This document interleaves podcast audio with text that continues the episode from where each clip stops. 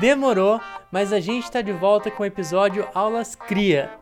Desculpa, eu ainda tô um pouco alienado com Big Brother. Mas enfim, o ponto é que nesse episódio chamamos a mamacita Flávia Boss, bióloga e mestre em neurociências pela URGS, atualmente também doutoranda em psicobiologia pela Unifesp e integrante do coletivo de redução de danos Lotus, para um papo sobre drogas.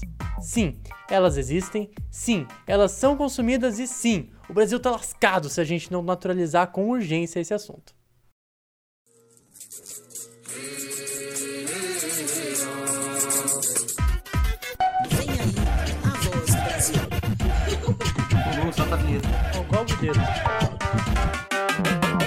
Começando, Flávia, eu queria que tu se apresentasse assim brevemente pra gente, falasse uh, teu nome, de onde é que tu é, com, com o que que tu trabalha, com o que que tu pesquisa, quais são teus projetos, só para os nossos ouvintes te conhecerem. E o Renato e o Negrão também, né, que não sabem muito.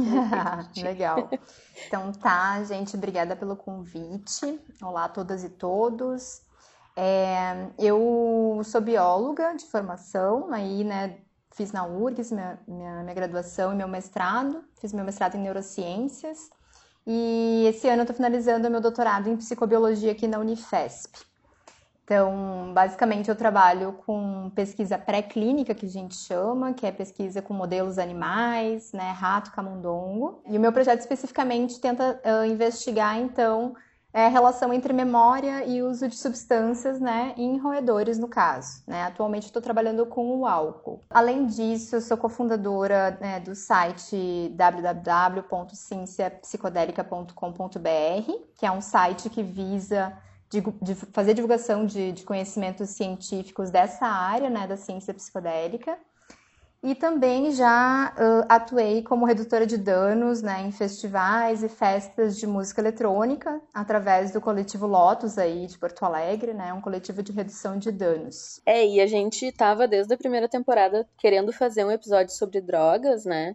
Mas como é um assunto que tem muito tabu, né? As pessoas têm muito, parece que medo de falar de drogas, e isso eu inclusa, né? Eu sinto que é algo que a gente tem que colocar, tem que, tem que debater, e tem que debater com, com gente que pesquise a respeito, sabe? Que faça pesquisa séria e que possa trazer os benefícios, né? Que a, a, a, até quando a gente estava falando do Renato antes, né? Ai, mas a gente tem que pensar, o Renato é, é o Proerd do, do, do Balburdeiros, né? Proerd é o sistema, É o antidrogas. Proerd é a solução. Ai, Proerd é a solução. Mas, brincadeiras à parte, mas tem essa, essa essa mística, assim, diante dessa proibição, né, que os psicodélicos tiveram desde o começo, assim. Então, se tu puder começar a, a, a nos descrever, assim, um pouquinho o que, que são os psicodélicos e por que, que eles foram proibidos. Certo. Bom, hum, de forma geral, os psicodélicos são é, um monte de substâncias, né, que são encontradas de forma natural, natural, tem origem natural, como, por exemplo, os cogumelos mágicos. Eu vou citando ao longo do episódio, né, os exemplos.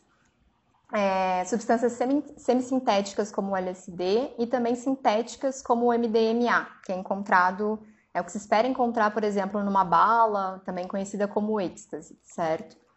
É, então, são substâncias que, de forma geral, uh, produzem é, estados alterados de consciência, especialmente os psicodélicos clássicos, que são psicodélicos que agem né, no sistema serotoninérgico, lá, nos receptores serotoninérgicos, que são que é o LSD, a mescalina encontrada em, cap, em cactos, por exemplo, do tipo peyote ou São Pedro, é, né, o DMT encontrado na ayahuasca, enfim, né? E essa é uma discussão, é uma, né, começa com uma pergunta já de, uh, complexa de se responder, né? Se por um lado é, tem pesquisas mostrando que as substâncias psicodélicas, essas que eu falei, principalmente os psicodélicos clássicos, são as menos danosas para a saúde e para a sociedade como um todo, né? Isso é uma pesquisa feita pelo David Nutt lá é, em Londres, uh, que consultou uma série de pesquisadores da área de drogas e eles fizeram uma escala, então, né, uh, que compreende então os efeitos é, maléficos para o indivíduo que está consumindo e também para a sociedade, né? E a droga mais com maior risco, digamos assim, é o álcool disparado. E os psicodélicos, eles estão lá no outro extremo, né? São as substâncias com menor risco, por exemplo, o LSD e a psilocibina, que é encontrada nos cogumelos. Então, se a gente for pensar, né, bom, o que sempre se argumentou na história foi que os psicodélicos poderiam causar alucinações, né, queriam fariam as pessoas não voltarem, né, remetendo então, por exemplo, a surtos psicóticos e até esquizofrenia, né, que é uma coisa já é, um transtorno, né, ao longo da vida, algo duradouro. É, ao mesmo tempo, a gente vê na história que existe uma forte questão da história, né, e da repressão ao uso de, de drogas e repressão a comportamentos não desejáveis, principalmente pela classe dominante. Acho que é isso que a gente consegue ver. E só, enfim, é, pegando um exemplo aqui do Brasil, é, a dissertação de mestrado do, do Jonas Lunardon, né, um companheiro aí que a gente perdeu recentemente, inclusive, foi extremamente interessante para retratar como isso aconteceu, a, a, a, criminalização da maconha no Brasil. Então, lá na década de 30, né, em torno de 30, é, era uma, enfim, a maconha era mais utilizada por escravos, né, por pessoas que descendentes de escravos, e ela foi incorporada então numa delegacia que estava querendo combater também práticas, né, que essas comunidades faziam, como por exemplo uh, práticas religiosas, a própria capoeira, né? Então colocou num combo só esse monte de práticas que, que eram é, mais realizadas, né, por populações negras, né? Então acho que isso é uma evidência para a gente conseguir entender que na história é, existe a, a, o critério que se utiliza para classificar algumas drogas como legais e outras ilegais, ela não é baseada em evidências científicas, né? Uh, infelizmente a política, né, a gente está vendo hoje em dia que nem sempre a política é baseada em evidências científicas, e eu acho que essa é uma das grandes causas, né, para que os psicodélicos uh, se mantenham né, uh, na criminalidade, principalmente no Brasil. Quando a gente para para pensar na proibição, assim, do quanto a nossa cultura né, nos ensina que as drogas são erradas, que as drogas te fazem mal, que a maconha é a porta de entrada para drogas mais pesadas, sabe? E, e isso vai ficando no nosso imaginário enquanto a gente está se desenvolvendo. Quando a gente está falando de pessoas adultas, né, que acabam sendo afetadas pela indústria farmacêutica de milhões de formas, mas que, tipo, não podem plantar uma planta e relaxar com, com um THC, sabe? Tá. Eu queria te perguntar, é, assim, quando a gente fala dessa relação de que tu comentou aí de perigos entre drogas de forma geral, o álcool, eu queria que tu explicasse um pouco melhor quais são exatamente esses. Certo. É, então a gente, né, no caso desse estudo, né, foi baseado então na própria, nos critérios dos, dos pesquisadores que trabalhavam na área de drogas, né? Então é, tinha toda uma escala para eles apontarem em relação a efeitos para a sociedade, efeitos para o indivíduo, né? Mas aí a gente, né, a gente trazendo isso e tentando avaliar diferentes substâncias, a gente pode avaliar, pensar, por exemplo, o álcool ele aumenta né, comportamentos impulsivos, né? Ele tira um pouco a, essa capacidade que a gente tem de julgar os riscos que existem naquele determinado momento. Ao mesmo tempo aumenta a sociabilidade, então isso seria algo até positivo, né? Pode, né, em consumo exacerbado, pode gerar blackout, que a gente chama, né, da PT, e aí não se lembra nem do que fez. Pode aumentar, infelizmente, né, mas pode aumentar a vulnerabilidade, por exemplo, ao abuso sexual. Enfim, isso não é uma questão do álcool em si, mas é, é um problema que a gente tem, né? Não deveria existir, mas pode tornar as pessoas mais vulneráveis. É, pode causar até inconsciência, assim, né? Em casos extremos, ou, por exemplo, convulsão, esse tipo de coisa. Se a gente for pensar, né, em consumo crônico, né? Então, usar de forma constante, de forma fre frequente, outros problemas a gente pode ver. Então tem desde problemas sistêmicos, né? Então, por exemplo, o fígado, né? Como é que fica, a parte de triglicerídeos que aumenta também. A gente pode pensar em preju possíveis prejuízos de memória, de atenção, né? E claro, a gente tem casos extremos, então a dependência do álcool, ela demora mais tempo para se desenvolver. Comparado, por exemplo, a drogas, tem, a gente fala em potencial de dependência. Então tem algumas substâncias que têm alto potencial de dependência, Como exemplo, a gente tem os opioides, como a heroína, a morfina, a cocaína e o crack, que são basicamente as mesmas coisas, a mesma substância, né? E também o cigarro, né? Cigarro todo mundo desvaloriza, assim, mas a nicotina é altamente aditiva, né? E a gente tem o álcool, a dependência do álcool é super severa, super difícil de, de lidar, porém ela, ela demora mais tempo para se desenvolver. Então, se todo dia, durante, sei lá, dois meses, a gente beber X quantidade de álcool, talvez a gente não desenvolva uma dependência, né? E talvez se a gente fizer esse mesmo uso, por exemplo, com crack, sim, né? E aí, os malefícios, digamos assim, né, a longo prazo, né, não precisa nem ser dependência, né, nem uso agudo simplesmente, mas um uso crônico, intermediário, a gente pode ter efeitos sobre memória, tomada de decisão, atenção, são funções neuropsicológicas que normalmente acabam tendo algum prejuízo, né? Principalmente para o consumo de álcool, né? Cocaína, crack e maconha também. Embora os estudos com maconha, enfim, as pessoas são muito variáveis. Eu acho que é isso que a gente tem que entender. Então, não basta a gente pensar no uso de uma substância, né? Tem a vida do indivíduo, né? Até às vezes o uso de maconha pode melhorar a saúde mental de uma pessoa. Então a gente tem que olhar num conjunto, nem sempre todos os estudos com todas as amostras vão mostrar os mesmos uh, efeitos prejudiciais. Então, nem sempre, principalmente para maconha, esses efeitos deletérios sobre memória e atenção são consistentes. É, eu acho que responde um pouco. Acho que responde quando, a quando a tua mãe agora dizer desses maconheiros aí, o que tu vai falar, Renato? Eu vou falar isso mesmo, vai ter que matar tudo. Acho que o governo deveria tomar suas Não, brincadeira. Não, não, assim, é que é muito bizarro, assim, porque existe uma dissonância muito grande, né, quando a gente fala de é, drogas de forma geral, é, e é muito louco, porque a gente tá falando aí, né, como você mesmo falou, tipo, desde uma maconha, que é uma planta, até uma coisa tipo um crack, que é, né, existe um, um abismo entre um e outro, se generaliza tudo e se esquece de drogas listas que estão muito comuns e que a gente vê os problemas claramente, tipo, na vida das pessoas, todo mundo, né, tem aí alguém próximo que se envolveu em briga com bebida, que se envolveu em acidente. Acidente de carro, né? Muito né? comum. É, é, muito raro uma família que não tenha o, o, tio bêbado que, que, né, que perdeu tudo pra bebida e o caramba. Então, acaba não tendo. Né, essa, essa, acaba tendo, aliás, essa dissonância, né, entre entre drogas. Uhum. Eu acho que é legal comentar assim que o uso de drogas, assim como a dependência de drogas, os transtornos por uso de substâncias que a gente atualmente é como se, se refere, é, é um fenômeno biopsicossocial, né?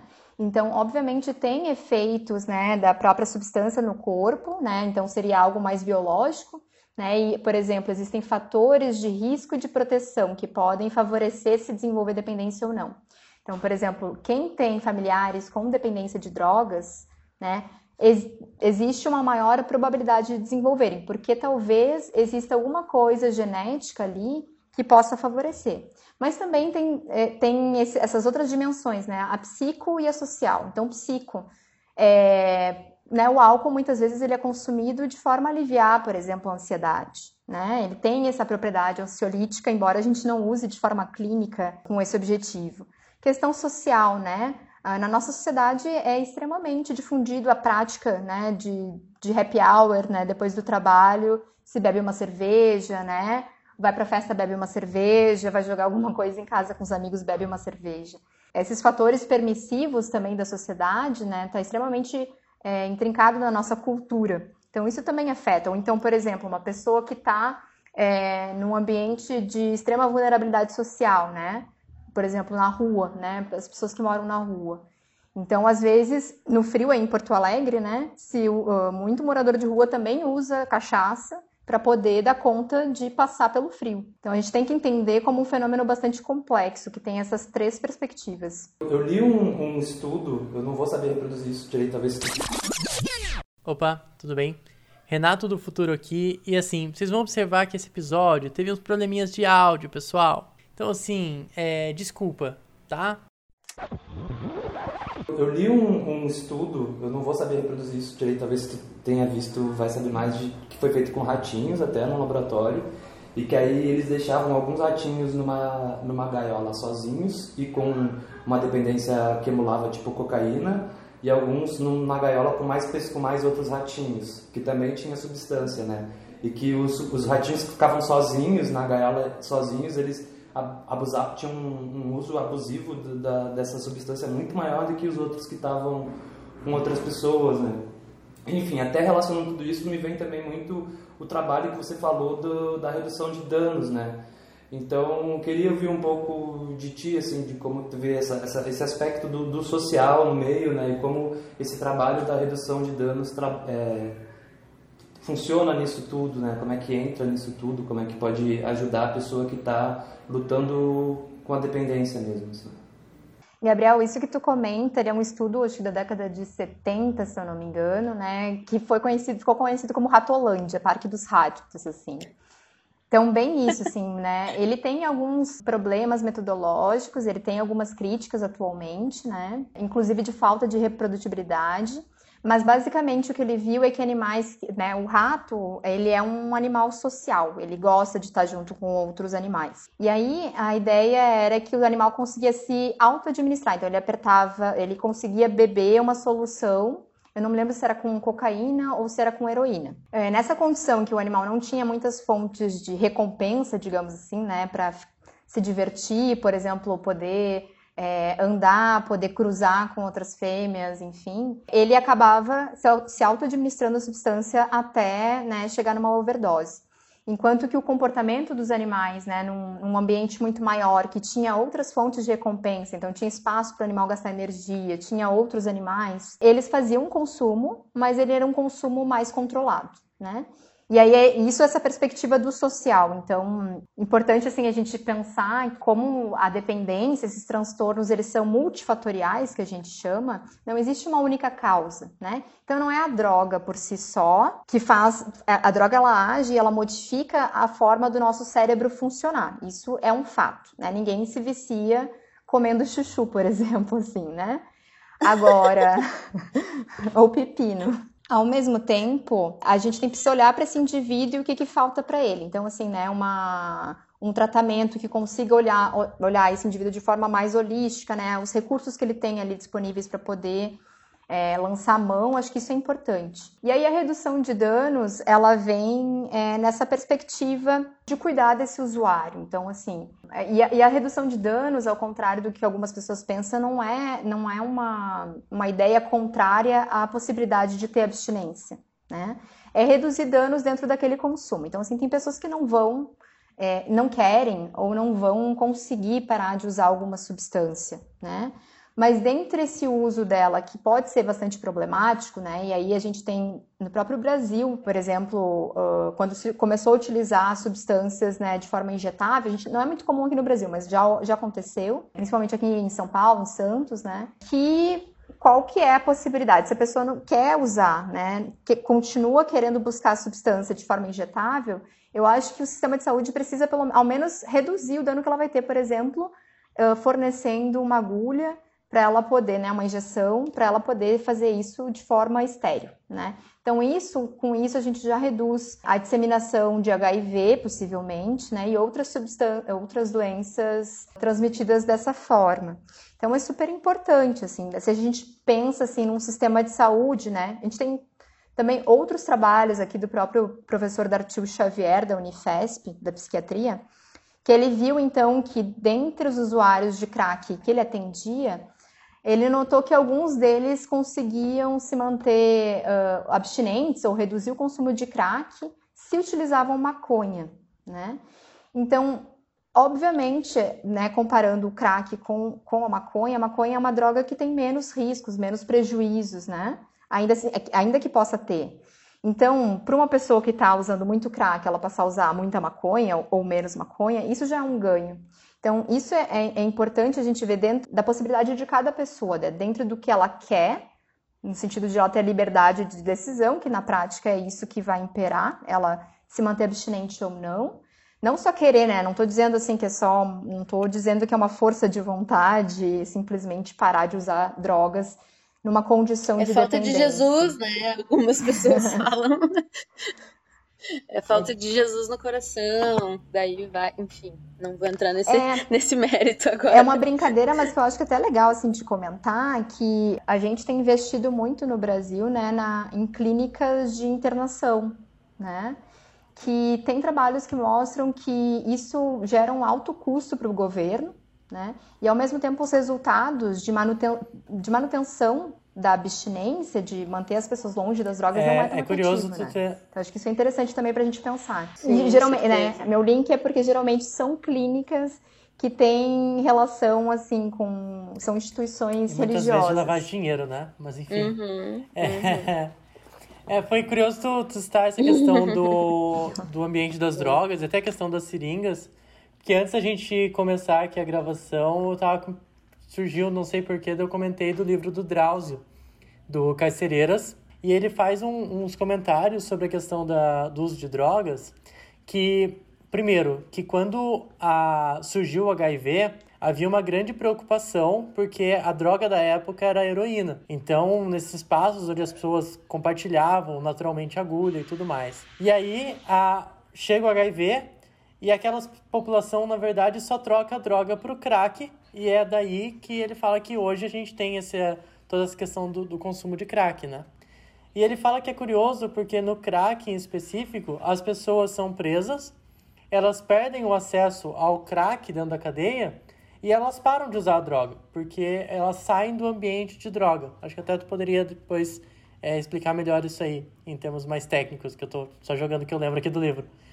Mas a grande problemática que ele fala é que daí a claro. pessoa sai da cadeia, sem emprego, sem nada, acaba voltando para o ambiente que ela vivia antes, que é o ambiente de consumo de drogas, e naturalmente volta para a droga, volta. É, eu acho que é ótimo isso que tu fala, porque também dialoga com o que eu falei antes das clínicas compulsórias, né? Então, se o problema, como durante muito tempo foi vendido, e eu acho que a gente está no momento de vencer, acho que a gente está no momento. Tem alguma coisa que me deixa feliz hoje em dia, que eu acho que é, a discussão em relação ao uso de drogas está acontecendo né, um pouco mais, com maior frequência, de uma forma mais adequada, assim, né? Mais cuidadosa.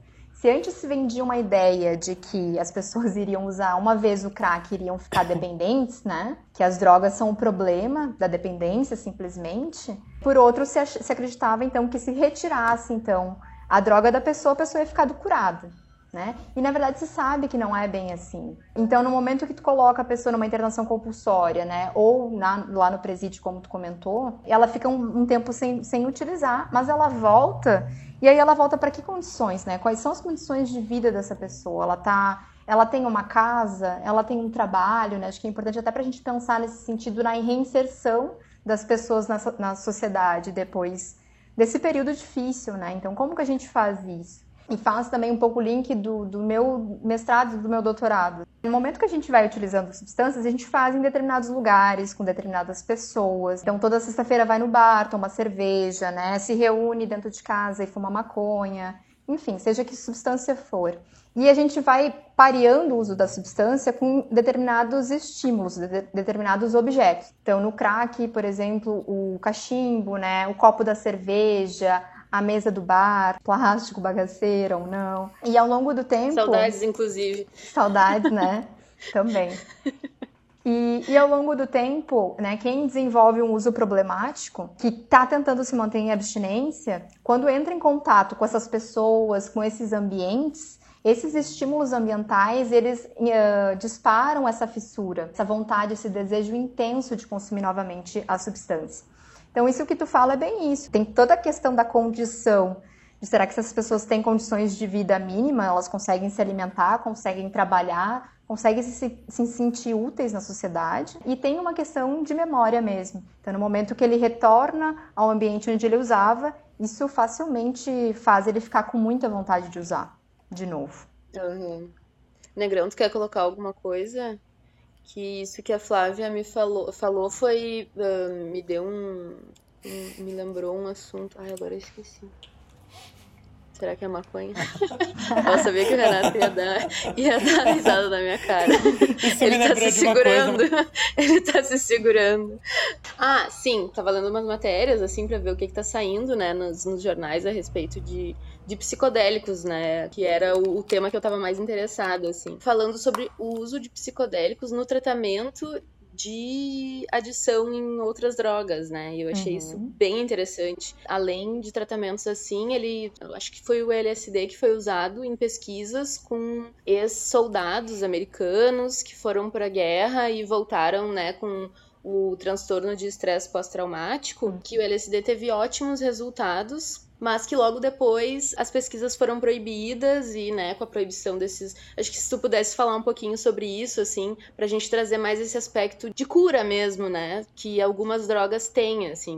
Agora na, na pandemia, eu já era usuária de maconha e bebia, né, bastante, com frequência, assim. E a pandemia veio e ela, né, a gente se sentiu todo mundo preso e todos esses, esses vínculos sociais que a gente tinha com a bebida e com a maconha sumiram, né? Então o uso disso passou a ser um uso solitário, pelo menos pra mim, né? Uhum. E eu tava vendo, tava, fui percebendo o quanto isso foi me deprimindo e, e inclusive eu tive, fui diagnosticada com uma depressão leve, etc.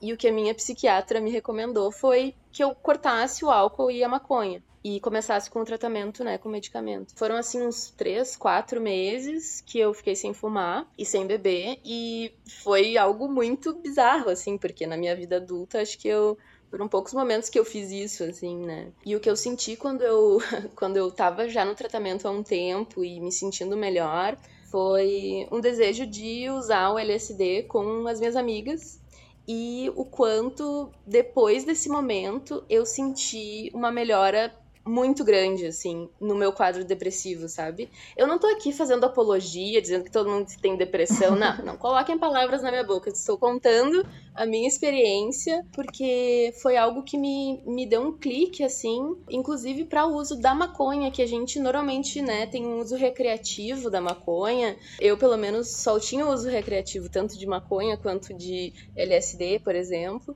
E quando eu passei a ver esses, esses usos como algo que teria o poder de me deixar melhor, sabe? De me deixar mais para cima, de liberar serotonina, de me deixar mais criativa, me deixar mais em conexão com as coisas uh, mais internas, assim. Eu tô vendo que eu tô, assim, conseguindo resolver as coisas mais rápido, parece, sabe? Uhum. E, enfim, queria compartilhar isso e queria que tu, né, falasse um pouco a respeito disso, assim. Ah, é legal essa experiência e é algo que outras pessoas também relatam. Então, só para voltar, ali na década entre 40 e 60, assim, digamos que foi a primeira onda das pesquisas com, com os psicodélicos. A gente teve muita pesquisa, inclusive na década de, ah, acho que foi início de 50 ou 60, tem registro também aqui no Brasil, né? O Júlio Delmanto, ele é um jornalista e historiador que ele conta isso no livro dele. Ele faz esse recorte de como que o LSD chegou aqui no Brasil. E também foi usado em pesquisas. Então, na, na época dos anos dourados, antigos, era pesquisado em contexto clínico, assim, para transtorno por uso de álcool, para ansiedade, para depressão e vários transtornos mentais, digamos assim, vinculados a sofrimentos psíquicos. E aí veio a proibição, a guerra às drogas, né? E uma repressão nível mundial mesmo, né? da- dessas substâncias. E, como consequência também, mesmo as possibilidades terapêuticas, digamos assim, vinculados a essas substâncias, elas foram barradas. Então, no início ali de, de- dos anos 90, mas principalmente de 2000, a gente está conseguindo retornar a fazer essas pesquisas. Então, aí a gente tem uma gama, assim, de, de substâncias com alguns potenciais terapêuticos. E é isso que tu falou, assim, acho que não é fazer apologia no sentido de dizer para as pessoas usarem essas substâncias, inclusive porque o efeito, seja ele terapêutico ou não terapêutico, ele depende também de uma tríade, né? Que é a substância, e a gente chama do set e o setting, que seria como que eu tô mentalmente naquele momento que eu tô tomando essa substância e em que ambiente que eu tô. Então é muito diferente, por exemplo, fumar maconha na rua, perto da polícia, com medo de chegarem, né, de sofrer uma batida, ou se eu tô muito encasquetada, que eu vou ter alguma bad, vou ter um medo exacerbado com o uso daquela substância. Então, essa, essa interação entre esses esses vários fatores. Então, quando a gente pensa no efeito terapêutico, claro que tu pode me dizer, Bruna, que né, tu teve um efeito benéfico com o uso de tal substância. Agora, isso quando a gente olha no sentido de gestão pública de saúde, né, do que, que é permitido se utilizar, o que, que tem eficácia no tratamento de determinadas substâncias, a gente precisa diferenciar um pouco. E aí eu queria retomar, assim, quando eu falei dos psicodélicos, eu queria comentar um pouco mais, assim, né? Os psicodélicos, eles são mais comumente chamados de alu drogas alucinógenas, porque elas possivelmente podem, sim, causar uma alucinação. Mas como a alucinação é, por exemplo, a pessoa ter uma alteração per perceptual, por exemplo, achando que tem um monstro aqui nessa sala, mas para além disso, acreditar que isso de fato é real. Isso é uma alucinação, a pessoa acreditar. E isso poucas pessoas, né, uma quantidade muito reduzida de pessoas sentem com o consumo dessas substâncias. Por isso que o termo alucinógenas está caindo em desuso e a gente está mais usando psicodélicos. E aí, quais substâncias que a gente tem, né? A gente, é um saco com um monte de substâncias que têm diferentes mecanismos de ação, os psicodélicos. A gente chama de, primeiro, os psicodélicos clássicos, né? Que tem um efeito comum, o DMT, um alcaloide presente então na ayahuasca, naquela bebida, né? A gente tem várias religiões ayahuasqueiras aqui no Brasil. A psilocibina, que é encontrada nos cogumelos mágicos. A mescalina, encontrada nos cactos que eu falei. E o LSD. Esses são os clássicos e eles são principalmente serotoninérgicos. Esses, eles têm um, um, risco muito baixo. Pode ter efeito colateral? Pode, mas geralmente eles são, são leves. A gente não tem tanta preocupação com essas substâncias e elas também não têm evidência suficiente de que elas causam dependência. Isso também é uma outra coisa interessantíssima. Então, essas substâncias, principalmente a ayahuasca, a psilocibina, elas estão sendo olhadas com mais atenção sobre os seus efeitos terapêuticos. Então, por exemplo, é, a gente tem o primeiro estudo clínico com algumas pessoas que tinham depressão refratária, ou seja, elas não estavam conseguindo tratar com outros medicamentos convencionais, deram ayahuasca para essas pessoas dentro de um laboratório e escanearam o cérebro para ver o que, que acontecia lá dentro. Então, enfim, eles viram o que acontecia e viam que, além disso, 15 dias depois, né, de uma única dose de ayahuasca, os sintomas da, da, maioria das pessoas tinha reduzido, sintomas de depressão. Então, isso é uma, uma, evidência bastante interessante e o Brasil é pioneiro com esse estudo né, a nível mundial. De que, por exemplo, a ayahuasca pode ter algum efeito benéfico sobre a depressão. A psilocibina também, né? O ano passado, alguns estados dos Estados Unidos já descriminalizaram, Oregon também legalizou como com uso terapêutico também para algumas enfermidades. Não está muito bem estabelecido, parece estar tá um pouco confuso ainda como isso vai acontecer, mas já existe um avanço nisso. E aí dos psicodélicos não clássicos, a gente tem como exemplos a maconha, o MDMA encontrado no êxtase ou na bala, que a gente chama, a ketamina, que já é atualmente utilizada em alguns casos de depressão também, a Special K, que algumas pessoas conhecem. E o MD também é bem legal de comentar que a gente está na última fase de pesquisa para utilizar ele no tratamento de pessoas com transtorno de estresse pós-traumático. Aqui no Brasil a gente tem muito a realidade de assalto, de abuso sexual. Então a gente está em fase de pesquisa 3, que se chama, né? Que é onde se faz em vários países pesquisas para ver a eficácia do MDMA para reduzir esses sintomas. É interessante comentar que exige uma, existe uma perspectiva de mudança até de paradigma da psiquiatria. Não se espera que os psicodélicos sejam vendidos na farmácia e aí o, o psiquiatra vai lá, receita e a pessoa compra, né? A gente fala de um outro uhum. modelo, que é a terapia assistida com psicodélicos. Então, uh, o MDMA é um exemplo, é o, é o, que eu vou comentar com mais detalhe, porque já está mais avançado. Então, basicamente, são 15 sessões de, de psicoterapia, um, terapia, um psicólogo e um, e um, psiquiatra. Em três delas é utilizado junto o MDMA. E aí, durante os efeitos, a pessoa lá é monitorada, né? Precisa ser num ambiente, então, que tenha recursos, assim, de medir a pressão, medir a frequência cardíaca, precisa ter um atendimento médico e a pessoa, sob os efeitos do MDMA, é encorajada então a ficar de uma forma introspectiva, entrando em contato com aqueles sentimentos, aquelas memórias, dentro dessa perspectiva de tratar o trauma mesmo. Mais de 70% dos pacientes tiveram redução dos sintomas ou até, tipo assim, foram tratados completamente. E isso Nossa. a gente não tem com nenhum outro medicamento, assim, atualmente na psiquiatria, né? Se trata sintomas secundários, então, sintoma de depressão, sintoma, né, da ansiedade. Então, assim, acho que né, os psicodélicos, de forma geral, têm um grande potencial terapêutico que precisa ser mais investigado para que a gente consiga estabelecer segurança e a eficácia, né, para poder incorporar na clínica mesmo. Tu sabe? Não, a gente está em fase de pesquisa. Provavelmente, né, nos Estados Unidos se estima que em 2023 o tratamento com, assistido com, com MDMA vai estar tá acontecendo. Mas para isso acontecer, antes o órgão regulatório, que é o FDA, né, tipo a nossa Anvisa, precisa aprovar. E aí, nesse sentido, precisa finalizar essas pesquisas que estão acontecendo. É, o que eu ia comentar desse, desse setting, assim, né? Eu acho que é uma coisa que acontece no uso recreativo já, né? Uh, que, ou pelo menos deveria acontecer, que é a coisa de tu ter alguém que já tomou aquela substância, uhum. que vai estar tá ali tomando ou não, mas que é aquela pessoa para onde tu vai quando, né, começar a ter a bad trip, né? Então acho que a gente pode entrar um pouco nesse, nesses termos assim também, né? Mas a questão do, do, do setting e do, do, de com quem tu tá e, e, como é que tá o teu estado psíquico, uhum. eu noto que faz muita diferença, assim, uhum. porque quando eu tive bad trips, normalmente foi quando eu usei num momento meio conturbado, assim. Uhum. E daí uh, me gerou um pouco de paranoia, uhum. uh, né? Te, te, teve esses efeitos negativos da, da bad trip.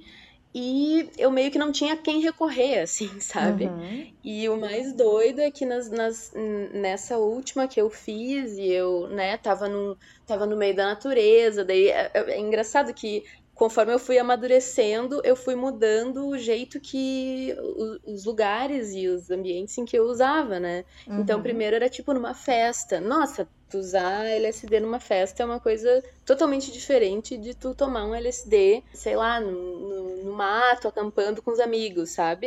Uhum. tipo, são claro. duas, duas coisas totalmente diferentes, assim. O MDMA que tu falou dessa, dessa última pesquisa, eu acho muito interessante porque dizem que ele é a droga do amor, né? Uhum. E, e, isso é muito doido nos, nos, nos, psicodélicos, né? O quanto eles despertam na gente um senso de, de, de coletivo. A gente Uh, acho que alguns estudiosos falam de meio que a desintegração do, do self, né? Do eu, assim, daquele uhum. eu que é soberano e melhor.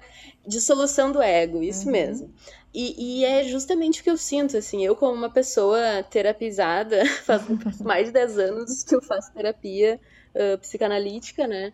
E eu sinto que eu consigo acessar coisas quando eu faço uso dessas drogas que eu não consigo na terapia, entende? Uhum. Que eu não uhum. consigo, que eu não consegui nunca na minha vida, sabe? E, e, e parece que essa viagem para dentro é o que assusta, né, uhum. as pessoas, assim, no sentido de tipo, ah, eu quero usar essa droga para me divertir, para não pensar nos problemas. Não, não é uhum. essa droga que tu vai usar, sabe? Porque tu vai se voltar para dentro e se tu se voltar para dentro e tu tiver mal, tu vai ver uns monstros, entendeu? Tu vai uhum. ter que lidar com aquilo. Daí, voltando lá, né, para os anos 60, os hippies e tal, a gente começa a entender um pouco melhor né? O que, que é essa dissolução do ego?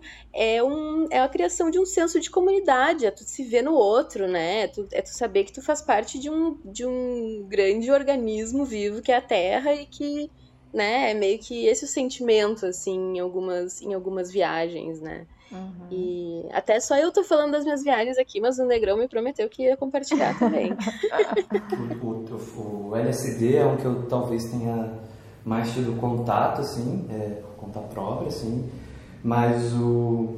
E é muito doido isso que a, que a Bru falou, né, é muito real, as minhas melhores trips, é, eu comecei... Eu não vou dizer que comecei usando em festas, né, na época que eu enfim, é, não, não, enfim é, é, complicado, né? Mas eu era mais novo, eu não estava ainda na faculdade, então eu não ia muito para festa e comecei a usar em casa de amigo meu. E foi. Eram umas viagens muito doidas, eu acho que porque eu era muito novo, eu, eu sentia muita muito estimulado assim e tinha claro aquela coisa do, do jovem de fazer o que é proibido de fazer o que não pode então rolava muita risada era sempre um sentimento muito bom a, a, a questão da, da paranoia é, tu falou nunca vou esquecer uma vez que eu estava fumando numa praça E eu não conseguia, porque uma hora passou uma sirene e era uma ambulância, não era nem uma polícia, era uma ambulância. E aí, eu, uhum. tipo, nesse dia eu fiquei completamente eufórico, mas no, no pior sentido, assim, não conseguia parar, sossegar, sempre, enfim. E, mas com, com o tempo acho que a gente vai aprendendo muito isso. Acho que a, a importância de estar em contato com a natureza, isso veio com o tempo, assim, para mim, né? Eu, eu, e eu acho que a importância de estar com pessoas que você conhece e confia e que talvez já passaram por essa experiência, se puder, melhor ainda.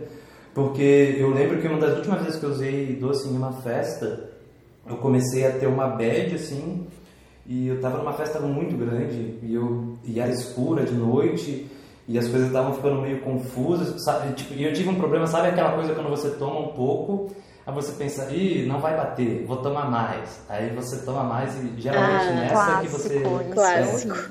E aí foi nessa que eu perdi tudo, e aí o problema do, do doce é que ele é uma, é uma, é uma substância que demora muito, né, para sair do nosso organismo. Então a gente toma e, enfim, e aí eu sei que eu voltei para eu voltei da festa, fui para casa, eu não estava nem na minha cidade, estava numa outra cidade, eu fui para casa onde estavam todos os meus amigos.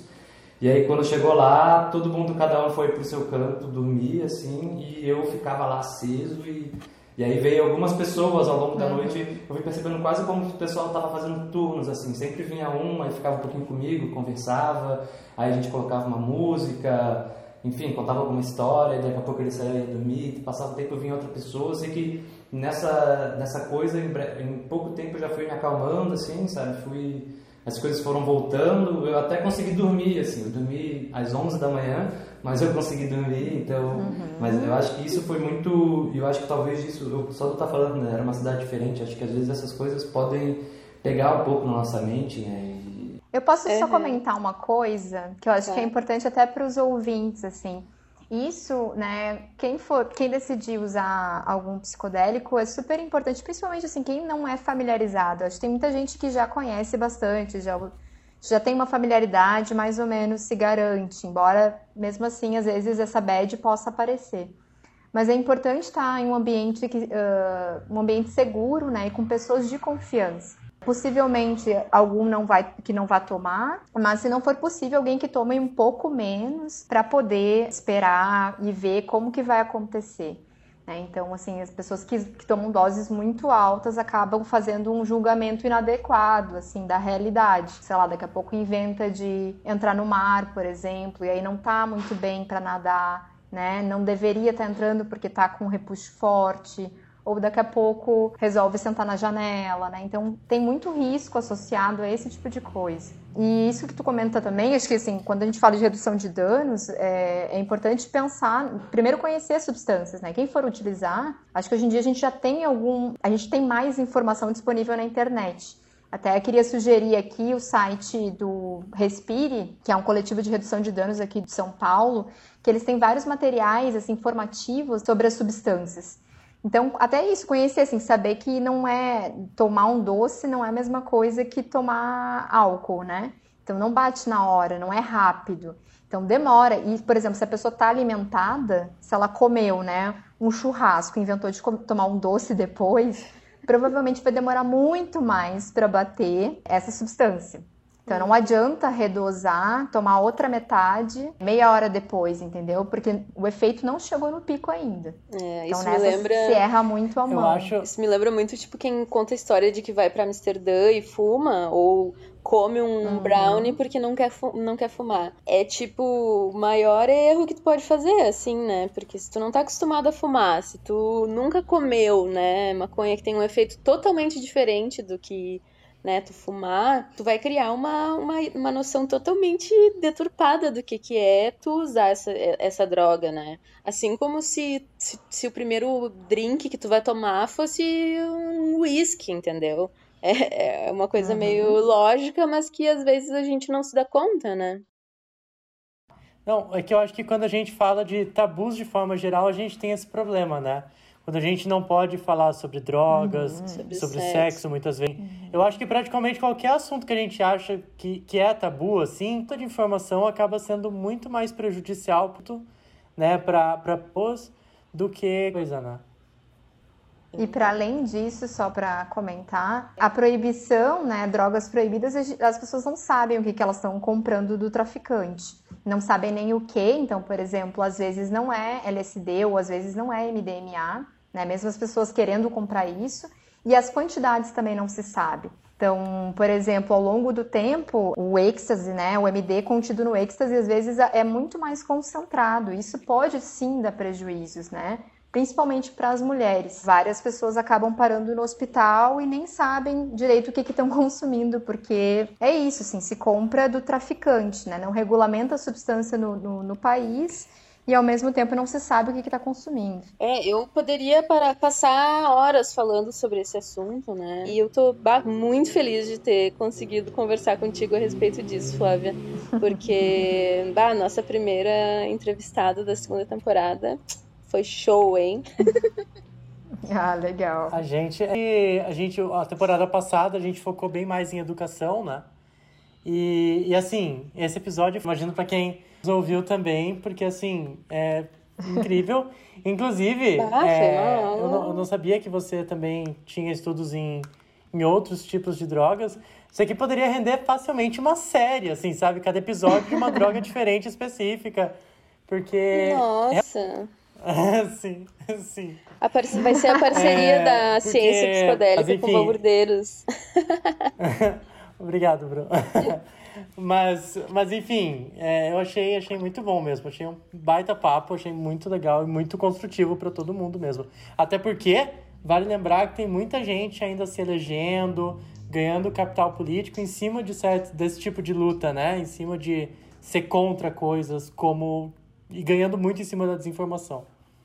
Ou inventar dados, né? Por exemplo, dizendo que, que tem uma epidemia de crack no Brasil, que é uma mentira ridícula, assim, se a gente olhar os dados, né? Seja dos levantamentos mais antigos de 2010, mas o último, que foi da Fiocruz, que é os dados de 2015, foi lançado em 2019, a gente vê que assim é uma ínfima quantidade de pessoas que usam crack no país. Uhum. Agora é verdade, estão acumuladas, por exemplo, aqui na Cracolândia, né, de São Paulo. Enfim, só para comentar assim que eu acho que isso é um pouco revoltante ter políticos assim Sim. que se utilizam Sim. dessa temática, dessa bandeira de forma mentirosa, né, para criar uma realidade paralela, assim, é isso que a gente vê. Gente, então, muito bom esse papo de hoje.